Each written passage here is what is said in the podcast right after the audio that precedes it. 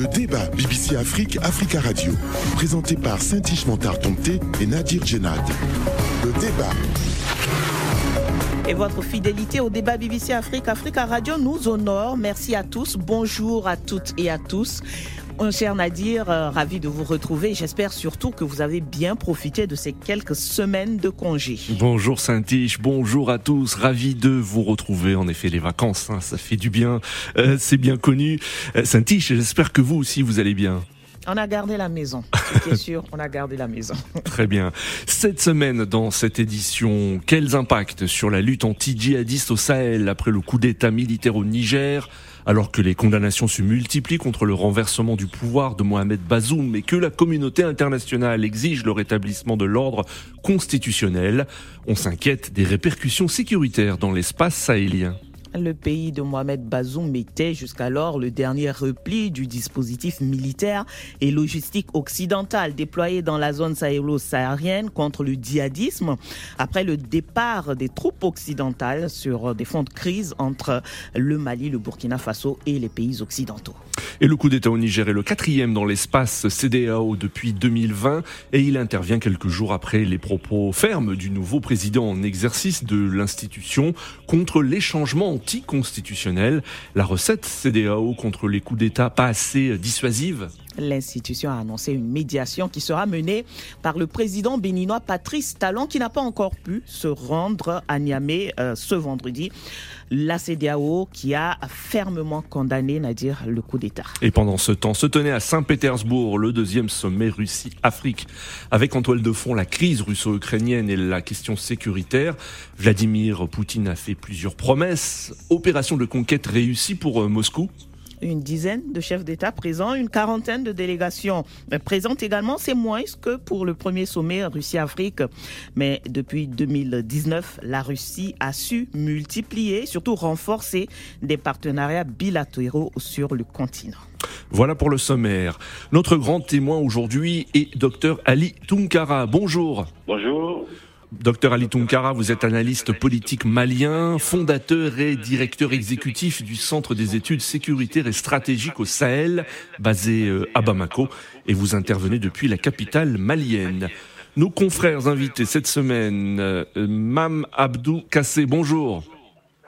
Bonjour. Bonjour, merci d'intervenir euh, dans cette émission. Vous êtes journaliste sénégalais au groupe Immédiat et vous intervenez depuis Dakar. Et depuis Cotonou, Dieudonné Katakula. Bonjour Dieudonné. Bonjour, comment vous allez? Ça va bien, merci. Merci de votre présence ce vendredi. Vous êtes journaliste et analyste politique béninois. Ce qui était présenté comme un mouvement d'humeur de la garde présidentielle nigérienne s'est au fil des heures et des jours confirmé euh, comme un coup d'État. Et ce vendredi 28 juillet, le général Abdourahman Tiani a lu un communiqué à la télévision nationale du Niger en tant que président du Conseil national pour la sauvegarde de la patrie. La junte qui a renversé donc le président élu Mohamed Bazoum. Il a justifié le coup d'État par, je cite, la dégradation de la situation sécuritaire les partenaires du Niger, que sont la France, les États-Unis, l'Allemagne, entre autres, ont condamné le renversement du régime Bazoum, considéré comme le dernier allié des Occidentaux dans la lutte anti-djihadiste dans le Sahel. Il avait, euh, Mohamed Bazoum, en effet, accepté d'accueillir une partie des militaires occidentaux, partie du Mali et du Burkina Faso, ainsi que des bases militaires. En contrepartie, le pays bénéficie de soutien, mais pour la junte qui s'est installée à Niamey, la situation réelle du pays est catastrophique. Avant le débat, je vous propose d'écouter le général Abdourahman Tiani, président du CNSP. S'agissant de la question sécuritaire, j'aimerais d'emblée dire qu'il y a le discours politicien sur la situation sécuritaire relayé par certains milieux politiques au niveau national et international et qui voudraient que tout se passe bien et sous contrôle. Il y a cependant la dure réalité de l'insécurité au Niger. Les attaques meurtrières et traumatisantes de Bosso, Inates, Shinagoder, Anzuru, Bakorat et d'autres encore nous rappellent à suffisance dans notre chair et dans notre âme cette réalité au quotidien. pour le Conseil national pour la sauvegarde de la patrie Non, l'approche sécuritaire actuelle n'a pas permis de sécuriser notre pays en dépit des lourds sacrifices consentis par les Nigériens et le soutien appréciable et apprécié de nos partenaires extérieurs. Non, les résultats ne sont pas à la hauteur des attentes des Nigériens. Non, nous ne pouvons plus continuer avec les mêmes approches jusqu'ici proposées au risque d'assister à la disparition progressive et inéluctable de notre pays.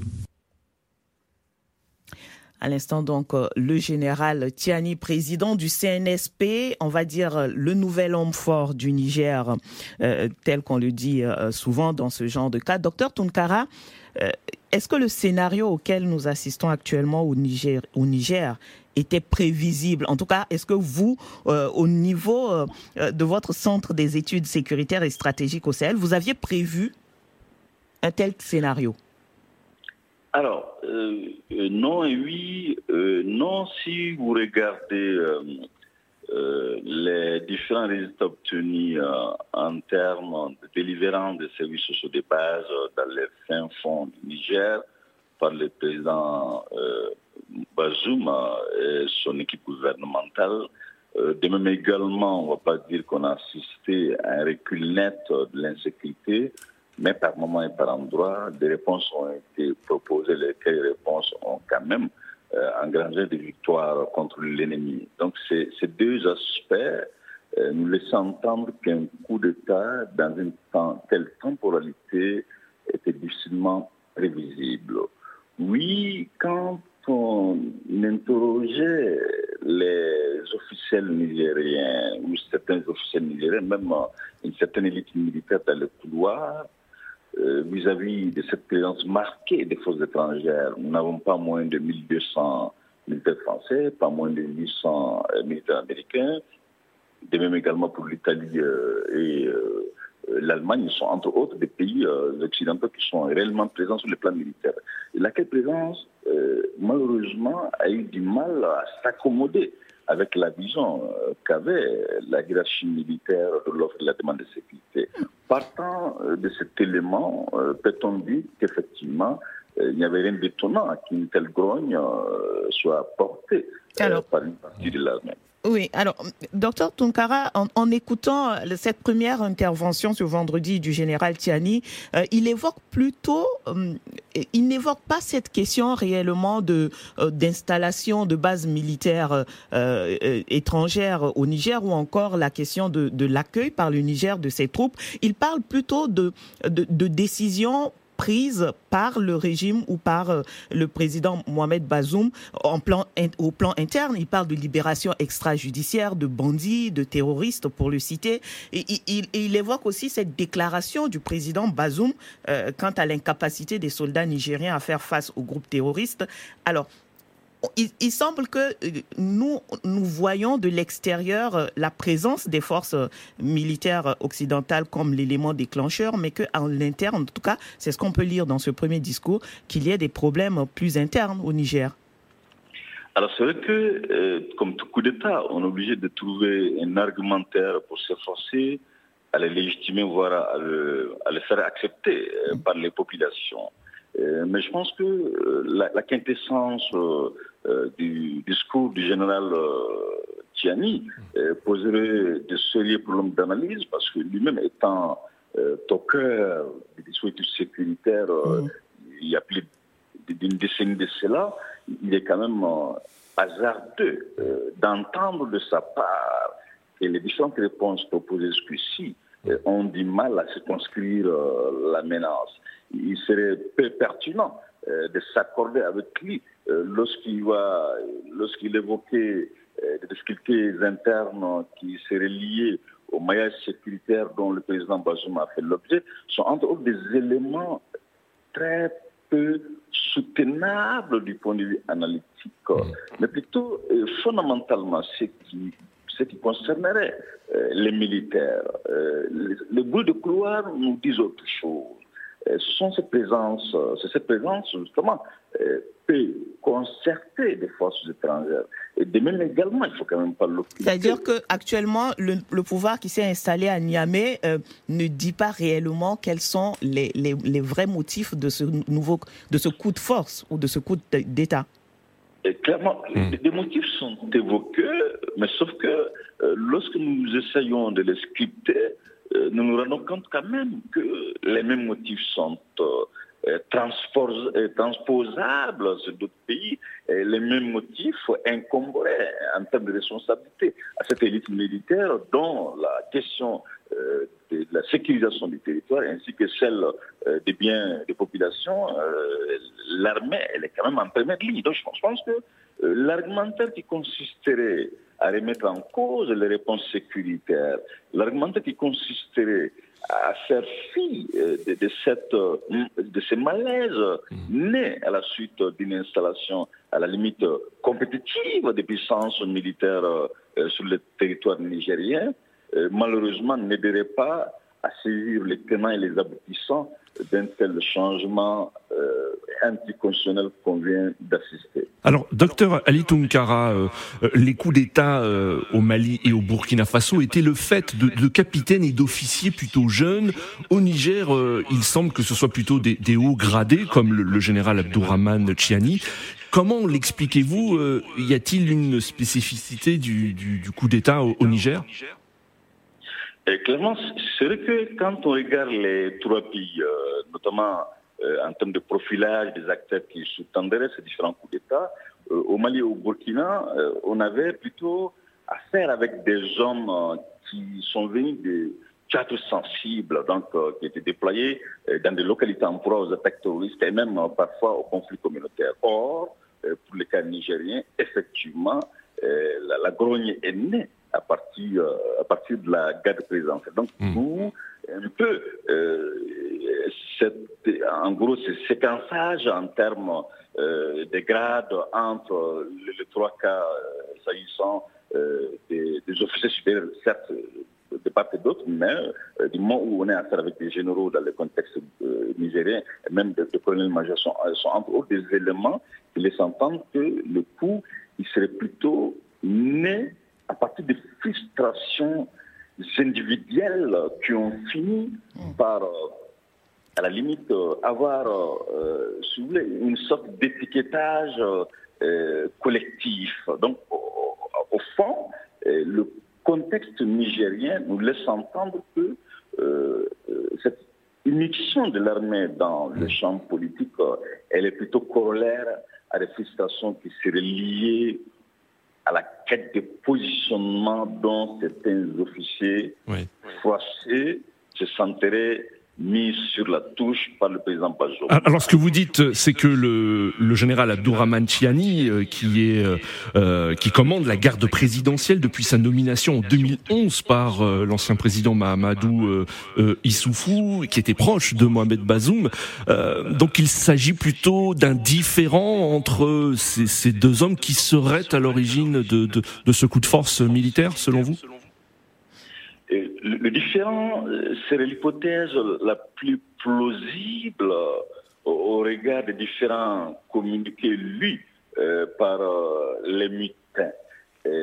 S'agissant euh, des réponses militaires non satisfaisantes, en passant par des politiques initiées par le président Bazoum, lesquelles politiques ne seraient pas inclusives, sont entre autres des arguments, certes, euh, qui ont été avancés par les officiers supérieurs aujourd'hui à la tête du, pays, euh, cependant, lesquels arguments souffriraient euh, d'efficacité et de pertinence lorsqu'ils sont analysés au prisme des responsabilités qui doivent être celles euh, des militaires et des surcroît des, des officiers supérieurs en termes de proposition de l'offre et la demande de sécurité dans un pays aux abois. alors, euh, euh, docteur Tonkara, avant de revenir à, vous, euh, on va écouter nos, confrères qui sont avec nous. Mam Abdou Kassé, cette première prise de parole ce vendredi du général Tiani, et puis aussi cet argument sur, on va dire, cette junte plutôt composite. Hein. On, parle de haut gradé, on parle de,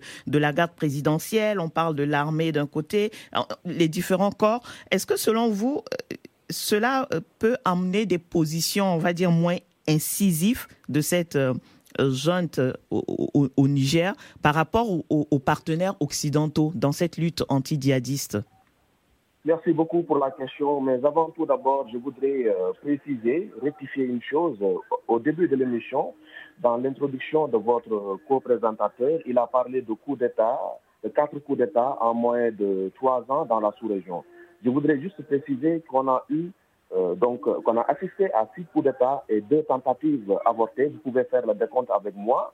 Deux au Mali le 18 août 2020, euh, puis le 24 mai 2020, euh, 2021, ça fait deux, et puis deux également au Burkina Faso, donc en janvier 2022 et septembre de la même année, soit huit mois d'intervalle, ça fait quatre en Guinée le 5 septembre 2021 avec la destitution d'Alpha Condé, ça fait 5, mais également au Niger, le coup d'État auquel on a assisté avant-hier, le 26 juillet 2023, ça fait 6, et puis le coup d'État avorté au Niger toujours en 2020 hmm. avant que le président Mahmoudou Issoufou me rende les tabliers. Euh, à, l'investiture de Mohamed Bazoum, effectivement, il y a eu une tentative de coup d'État. Je, vois, je vois exactement. On aurait dû préciser coup d'État réussi. Alors. Oui, mm. oui. Il y en a, il y en a eu. Oui. Mm. C'est juste pour vous montrer que le mal est très profond. Mm. Que le mal est très profond. Et puis, le huitième, c'était le coup d'État intenté contre le président Oumarou Sissoko Mbalo La Guinée-Bissau, effectivement. en Guinée-Bissau. Donc au total, ça fait euh, six coups d'État réussis et deux avortés. Ça vous montre que la sous-région euh, ouest africaine est dans une euh, crise profonde, dans une crise institutionnelle. Aujourd'hui, les militaires veulent se substituer aux armées nationales, en tout cas au, pouvoir démocratiquement élu, ce qui est pour moi un paradoxe, c'est quelque chose de tout à fait inacceptable. Et quand vous voyez, euh, le, en tout cas, le prétexte servi euh, par euh, le major-colonel Abdraman Tiani, le nouvel homme fort du Niger, il a parlé de dégradation de la situation sécuritaire.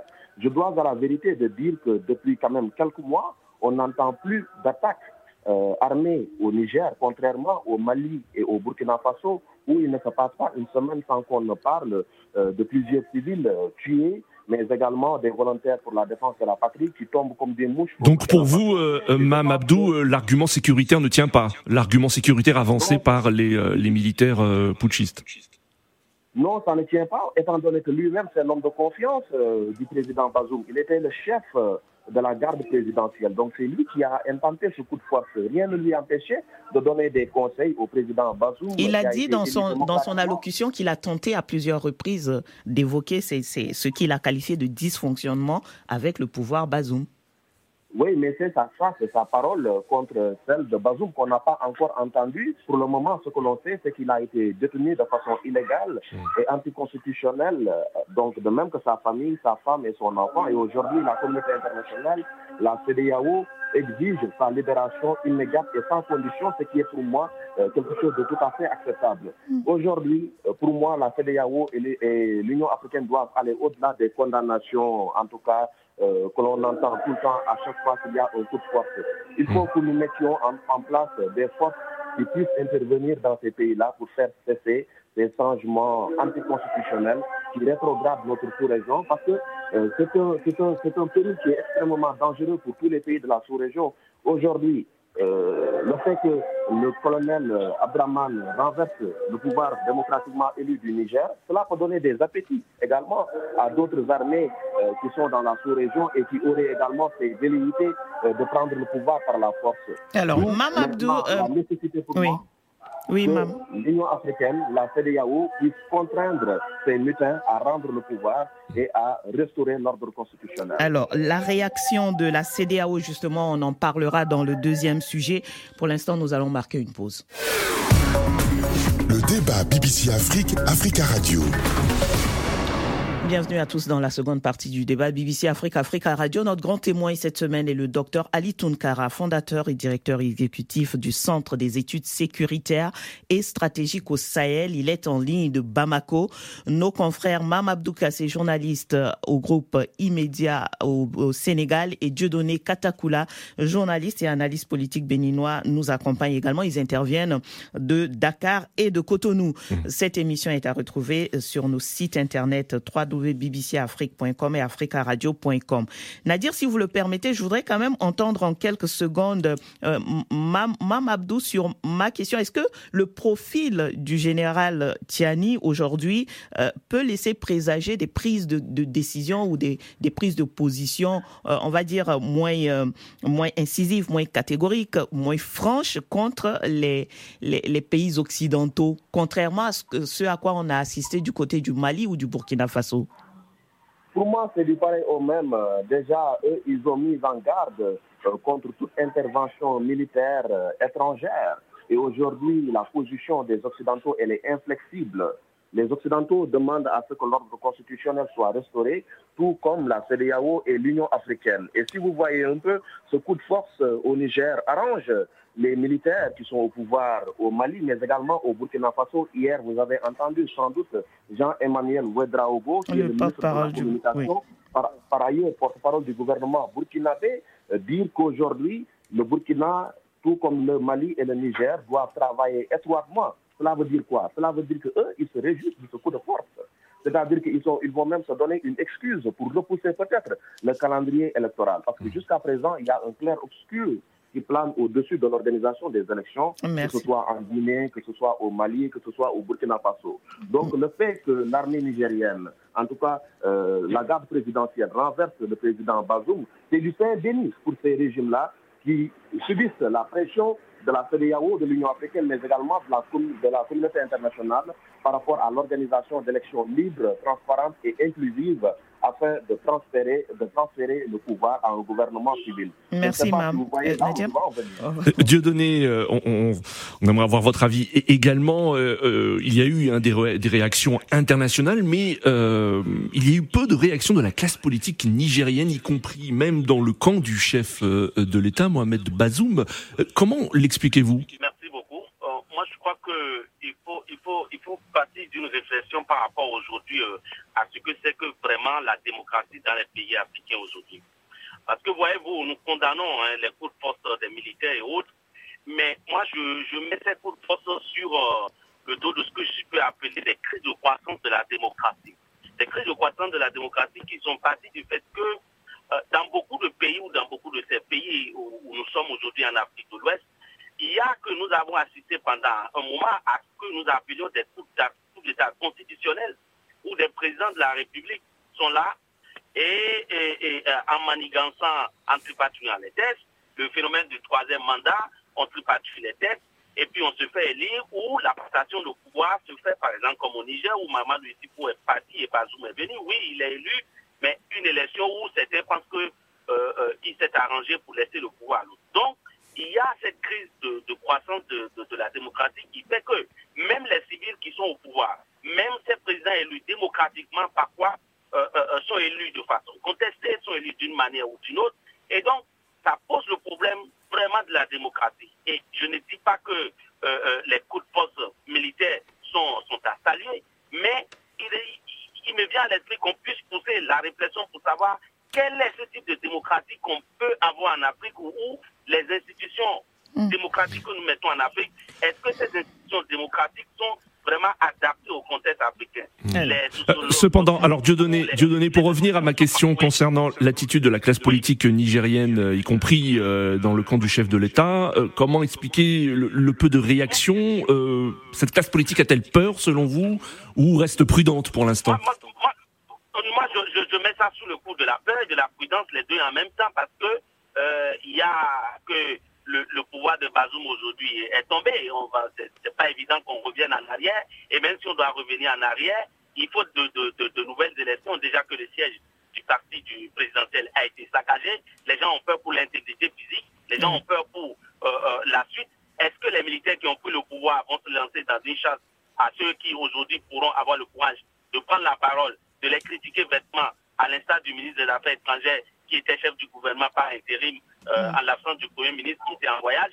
tout, donc, tout le monde a peur de savoir, oui, quand ils vont finir, est-ce qu'il n'y aura pas des arrestations Est-ce qu'il n'y aura pas une chasse aux sorcières Combien de temps cette jeune va faire Qui sont ceux Et puis, dans cette classe politique, et surtout la classe de l'opposition qui a fait une qui a organisé une manifestation, c'est des gens aussi qui, qui trouvent aujourd'hui que c'est l'occasion pour eux de s'affirmer parce qu'au thème de, de, de, de, tout ceci, on va, on connaît la formule. L'opposition qui dit comprendre, condamner le coup de force, mais comprendre les motivations des, des poutistes. Merci Dieudonné. Euh, docteur Tunkara, tout à l'heure, on évoquait cette réaction déjà du porte-parole du gouvernement burkinabé qui a indiqué que son pays espérait une, une relation plus étroite avec Niamey et Bamako.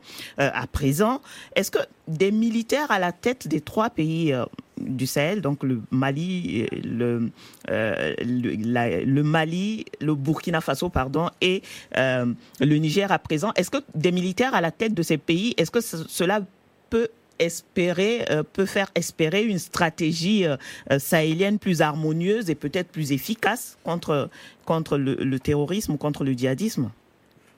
Alors, deux éléments rapidement. Le, premier, c'est vrai qu'au lendemain d'un coup d'État, très souvent, les six premiers mois euh, vont servir à comment se prémunir de notre coup d'État. Donc, il n'est pas tout à fait hmm. évident à court terme que les nouvelles autorités militaires euh, nigériennes euh, soient sur ce front.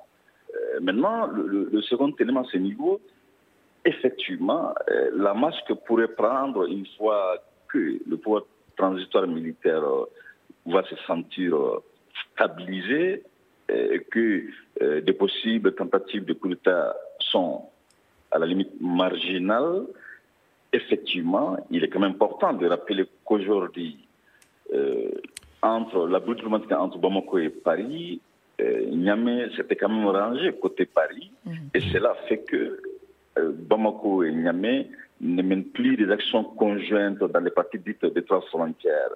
de même également, on avait observé euh, une certaine réticence euh, de la part du président Bazoum à ce que l'armée nigérienne continue à travailler avec l'armée sœur euh, burkinabé dans le cadre de la lutte contre la mobilisation. Et de ce fait, peut-on dire qu'effectivement, à, moyen terme et à long terme, ces trois États pourraient redéfinir à nouveau leur vision de la sécurité et de même également les différentes stratégies à mener et surtout, surtout l'idée d'un commandement conjoint, elle est quand même sérieusement euh, sur la l'œuvre de l'élite politique au pouvoir au Mali et au Burkina aujourd'hui, ce qui manquait cruellement avec, euh, ce qui manquait beaucoup avec la présence du, du Bazoum. Alors, monsieur, monsieur Tunkara, euh, le G5 Sahel a condamné, je cite, la tentative de, de coup d'État au Niger.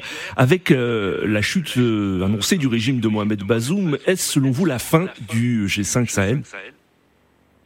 Alors, difficilement, on peut dire que le G5 va assister à ces funérailles, mais rappelons quand même que euh, du moment, euh, sur cinq membres, il y a quatre qui connaissent déjà des situations anticonstitutionnelles. Euh, naturellement, cela aura d'incidences tout à fait négatives sur la marche, notamment de la force conjointe. Il y a, quand même d'autres sous-organes du G5 tels que le Collège sahélien de sécurité, les collèges de défense, qui, qui continuent à faire des éclats lesquels éclats sont malheureusement très peu connus du public. Mmh. Maintenant, s'agissant de la force conjointe qui concernerait plus euh, les Sahéliens, mmh. effectivement, cette situation au, Niger euh, va forcément l'impacter. Même si euh, les semaines, qui, les semaines passées, le G5 avait quand même décidé de revoir le contingent de 8 à 12, en dépit de l'absence du, Mali, au niveau des frontières, avec plus d'autonomie d'action frontalière. Mais malheureusement, euh, la situation qui vient de se passer au Burkina va non seulement amener la force conjointe du G5 Sahel à observer, mais dans le même temps, euh, rappelons-le quand même, c'est l'Union européenne en grande partie hmm. euh, qui finance la force la force du G5 Sahel.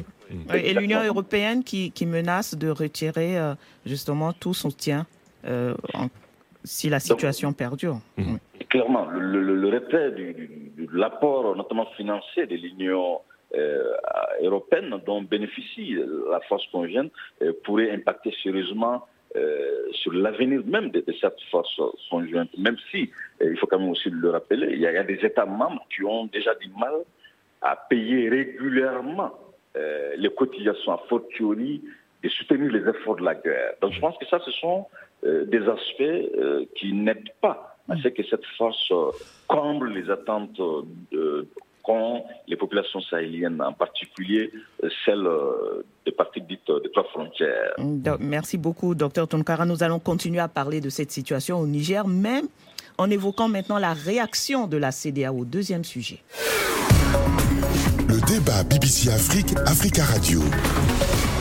Et la CDAO, la communauté économique des États de l'Afrique de l'Ouest, exige, je cite, la libération immédiate du président Mohamed Bazoum, qui reste le président légitime et légal du Niger, reconnu par la CDAO. Fin de citation. Bola a été désigné le 9 juillet dernier président euh, de l'instance sous-régionale et parmi ses priorités, défense de la démocratie, mise sur pied d'une troïka chargée de réfléchir sur les transitions démocratiques et les questions de sécurité, nomination d'un émissaire pour rencontrer les autorités maliennes, burkinabé et euh, guinéennes. Bola affiche une posture de fermeté face au régime putschiste d'Afrique de l'Ouest. Il a récemment déclaré que la démocratie était, je cite, la meilleure forme de gouvernement, bien qu'elle soit très difficile à gérer. Euh, ce nouveau coup de force de militaire au Niger constitue pour lui donc sa première épreuve et un test concernant sa crédibilité en test en, sa crédibilité en, sa qualité de président de la CDAO. Un sommet extraordinaire euh, de l'instance sous-régionale est annoncé euh, prochainement et le président euh, du Bénin, Patrice Talon, mandaté par le président de la CDAO, est annoncé pour une mission prochainement au, au Niger. Docteur Tunkara, à peine désigné, Bola a tenu un discours très ferme vis-à-vis des militaires actuellement au pouvoir dans la région. Mais que peut-il faire concrètement vis-à-vis des militaires putschistes au Niger? CDAO, en termes de forcing, sont très réduites. Rappelons-le quand rapidement. en mars et décembre 2023, les différents états-majors de la CDAO, CDAO hormis ceux du Mali, du Burkina Faso et la Guinée, lesquels trois états-majors euh, n'ont pas pris part à ces différents échanges pour des raisons liées euh, au changement constitutionnel. Et avec quand même décidé rapidement, c'est que qu'on arrive, qu'on mobilise 5000 hommes qui vont constituer cette force euh, qui va non seulement lutter contre les terroristes, mais dans le même temps qui va aussi être une sorte de réponse à des, changements forcés opérés dans les États membres. Mais jusqu'ici, malheureusement, les différents états-majors avaient demandé en toute urgence, à défaut d'avoir les 5000 hommes, y compris des policiers, euh, qu'ils aient un, 1500 en termes de nombre. Mais malheureusement, jusqu'ici, euh, cette tâche elle, est loin d'être accomplie. De même également, ils, subordonnent la fonctionnalité euh, de cette force en attente à la mobilisation d'un montant de 2 milliards de dollars. Donc, pour dire que, malheureusement, au-delà de des discours ou des condamnations ostentatoires, mm. la CDAO a des marges de manœuvre en termes d'intervention militaire très réduites parce qu'elle aura du mal à mobiliser non seulement les hommes, mais dans le même temps, attention, le lendemain d'un coup d'État, très souvent, il y a une rivière euh, vis-à-vis de l'élite militaire au pouvoir, vouloir intervenir euh, mm. par euh, des moyens brutaux pour réprimer d'autres putschistes ou les putschistes, euh, du point de vue analytique, euh, l'hypothèse, elle est vraiment marginale en termes d'efficacité de pertinence. Mamabdou, le, le, président béninois Patrice Talon, médiateur, rappelons-le, nommé par le président de la CDAO, a indiqué que tous les moyens nécessaires seront utilisés pour rétablir l'ordre au Niger. Euh, qu'en pensez-vous et, et, quels peuvent être, quels peuvent être ces moyens, d'après vous? Alors, aux dernières nouvelles, euh, il a suspendu en tout cas son déplacement sur Niamey pour rencontrer les soldats mutins, mais pour moi, il a une marge de manœuvre assez réduite. Déjà, la CDAO ne dispose pas, en tout cas pour le moment, d'une force militaire euh, pour intervenir euh, dans les pays où il y a un changement anticonstitutionnel. Déjà lors du dernier sommet de l'organisation sous-régionale qui s'est tenu à Bissau, le nouveau président en exercice de la CDAO, par ailleurs nouveau président du Nigeria, Mohamed Bola Tinubu, donc avait dit qu'il était intransigeant par rapport au changement anticonstitutionnel dans la sous-région et il avait d'ailleurs proposé que la CDAO mette sur pied euh, une force sous-régionale contre les coups d'État, mais également pour lutter contre le terrorisme. Donc, ce sont deux facteurs qui aujourd'hui, euh, en tout cas, nécessitent beaucoup plus que des paroles. C'est-à-dire qu'il faut de l'engagement de la part des États, que les bailleurs multilatéraux, bilatéraux également, que la communauté internationale puisse mettre la main à la pâte pour que cette force puisse avoir, euh, donc, puisse voir le jour. Euh, pour moi, euh, le président Patrice Talon, mm. il a quand même une marge de manœuvre assez réduite. Et le problème de la CDAO, fondamentalement, c'est que nous avons une CDAO élitiste euh, qui n'est là que pour défendre en quelque sorte les intérêts euh, des chefs d'État et non ceux des peuples. À chaque fois qu'il y a des révoltes dans les pays, la CDAO se contente de sortir un communiqué pour condamner euh, donc les répressions policières, etc., mais ne prend pas en compte réellement les aspirations de ces populations-là. Est-ce que la CDAO aujourd'hui, de façon vraiment réaliste, peut envisager de déployer une force dans un pays pour cause de coup d'État? Est-ce que ça serait acceptable Pour si aujourd'hui la situation euh, demeure, euh, euh, demeure en tout cas demeure, demeure compliquée, il va falloir que l'on prenne une solution assez radicale. Mais faudrait-il d'abord que cette CDAO-là obtienne un mandat des Nations Unies, du Conseil de sécurité notamment, pour pouvoir intervenir dans un pays où il y a un coup d'État euh, comme euh, elle l'avait fait euh, en Gambie en 2017, en 2017, fin 2017 Mais aujourd'hui, on assiste à des coups d'État qui sont soutenus en quelque sorte par. oui, alors qu'il était battu. Oui, mam. Mais que ce... alors que ce soit pour le, le, Mali, que ce soit pour le Burkina et même pour le Niger, on assiste à des coups d'État qui sont en quelque sorte soutenus par une certaine partie de la population. Est-ce que la CDAO peut ne pas tenir compte de cette, de cette donnée? Oui, tout à fait. C'est ce que je disais tout à l'heure quand je parlais d'une CDAO élitiste qui ne prenait pas en compte les aspirations des populations.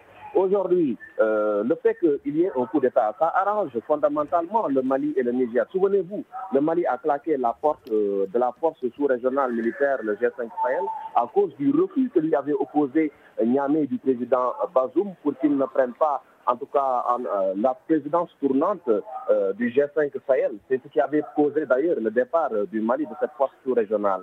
Mais également, le président Bazoum s'était opposé à ces changements anticonstitutionnels et s'était également opposé à la politique donc, de Ouagadougou de recruter en masse des jeunes, les volontaires pour la défense de la patrie, soi-disant pour qu'ils combattent les groupes terroristes qui maîtrisent la guerre, assez, la guerre asymétrique, mieux même que les militaires. Donc fondamentalement, il y a une divergence du point de vue des visions, que ce soit euh, donc mm. euh, pour le président Bazoum que les autres Beaucoup de divergences même. Euh, au, Mali et, au Burkina Faso. Donc le problème, il est beaucoup plus profond qu'on ne le pense. Et je mm. pense qu'aujourd'hui, il va falloir qu'il y ait en tout cas une condamnation unanime, en plus également de mesures radicales pour que euh, l'ordre constitutionnel puisse être restauré non seulement euh, au Mali, euh, au Niger, mais également au Mali, au Burkina Faso et en Guinée. Parce que ces trois pays-là vont bientôt entrer dans leurs deux ans ou voire trois ans de coup d'État. Et jusqu'à présent, on a du mal à y voir clair, en tout cas par rapport et on craint à l'organisation des, transitions militaires qui pourraient durer pour le, transfert du pouvoir durer dans le temps. conformément aux dispositions de la CDAO. Merci, Mam. Dieu donné, Dieudonné Katakula. La question de Nadir tout à l'heure, hein, que peut une médiation euh, porter par Patrice Talon dans ce contexte actuel? Bon, euh, comme euh, mes deux prédécesseurs l'ont dit, il dispose d'une marge de manœuvre assez, assez réduite parce que mettre en place ou bien déployer une force qui ira rétablir l'ordre constitutionnel dans un pays, c'est comme envoyer des forces d'occupation parce que les problèmes des États doivent être réglés par les, institutions et les, politiques et puis la population et les, institutions euh, euh, traditionnelles qui existent dans ces pays. Donc, sa marge de manœuvre est réduite.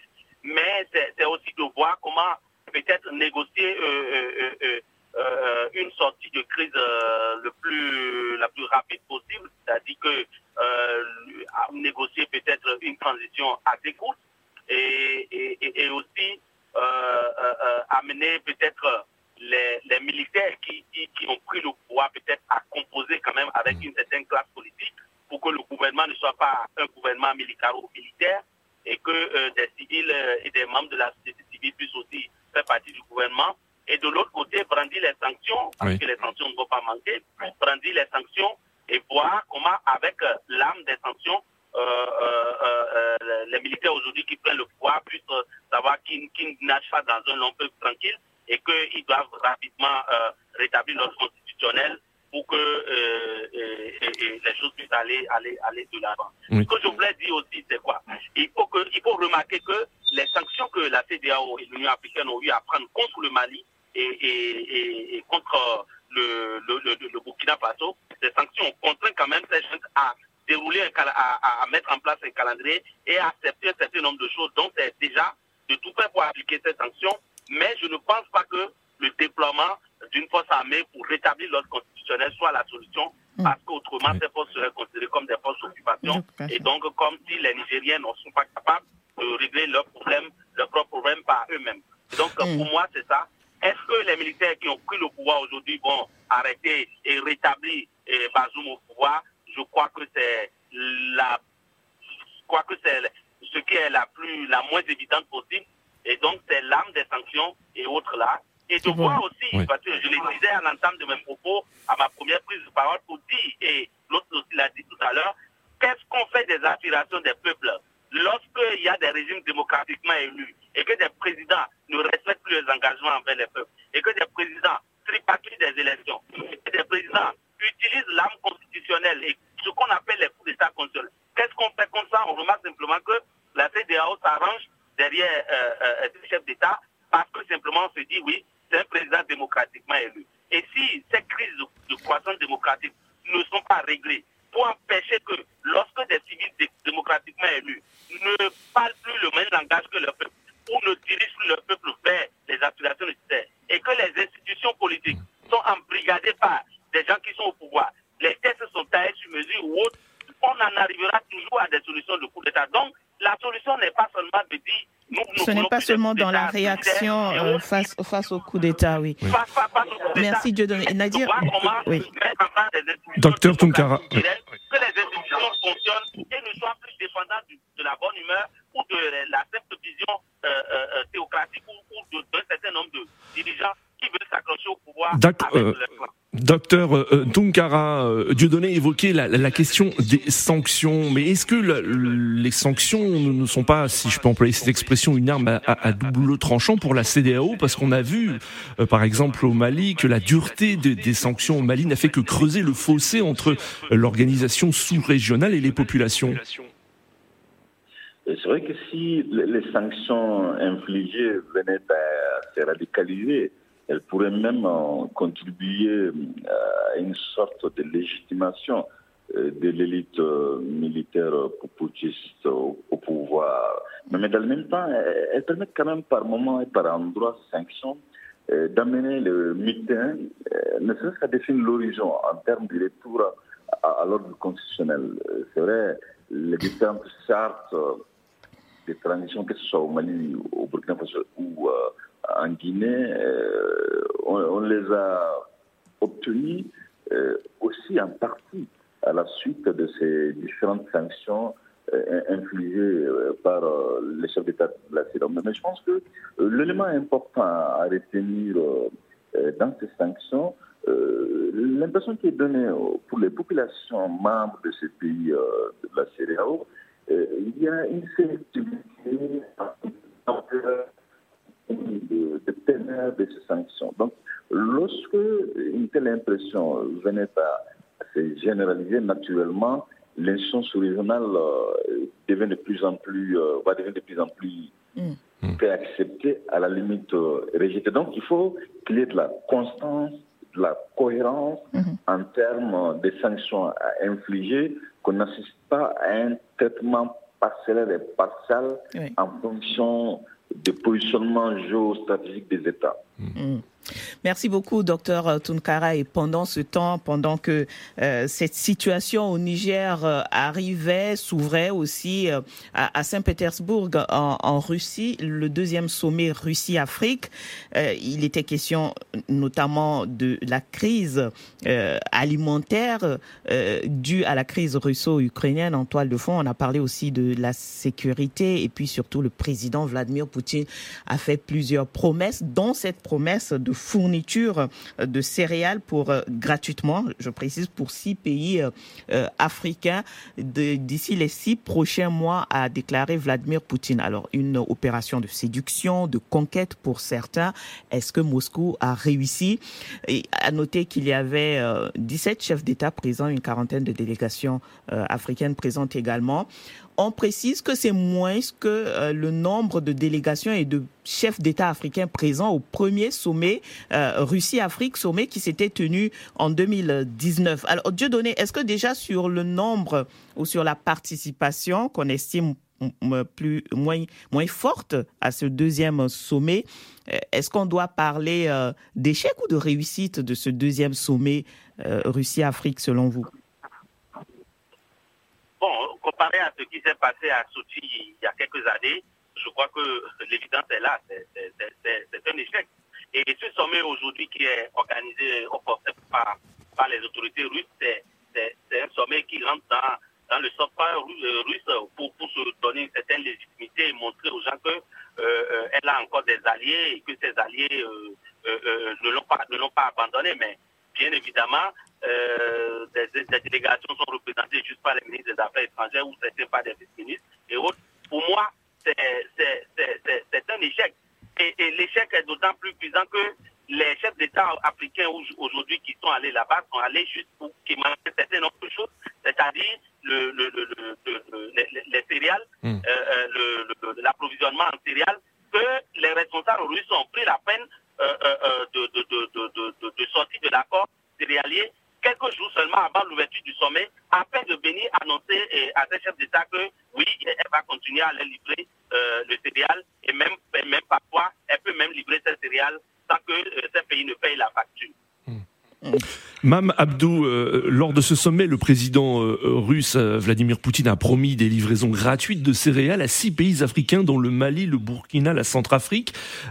Pour vous, quel est l'objectif du président russe et pourquoi c'est ces pays, ces six pays Il y a aussi le Zimbabwe, la, Somalie et l'Érythrée?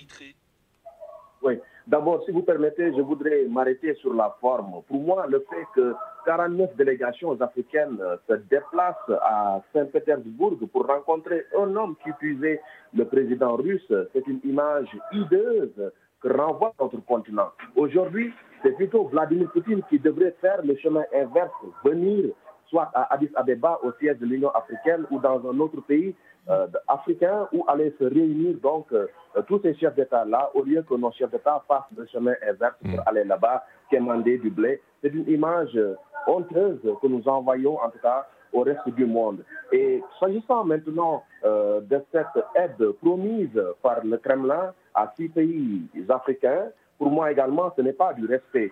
Euh, déjà, on parle du Zimbabwe, de l'Érythrée, de la Somalie, en hmm. plus du Mali, du Burkina Faso, euh, voilà, et de la Centrafrique. Est-ce que vous pensez qu'il y aura une contrepartie quand même que ce n'est pas euh, des livraisons gratuites de céréales, mais qu'il y a que, que, la Russie va demander des contreparties selon vous?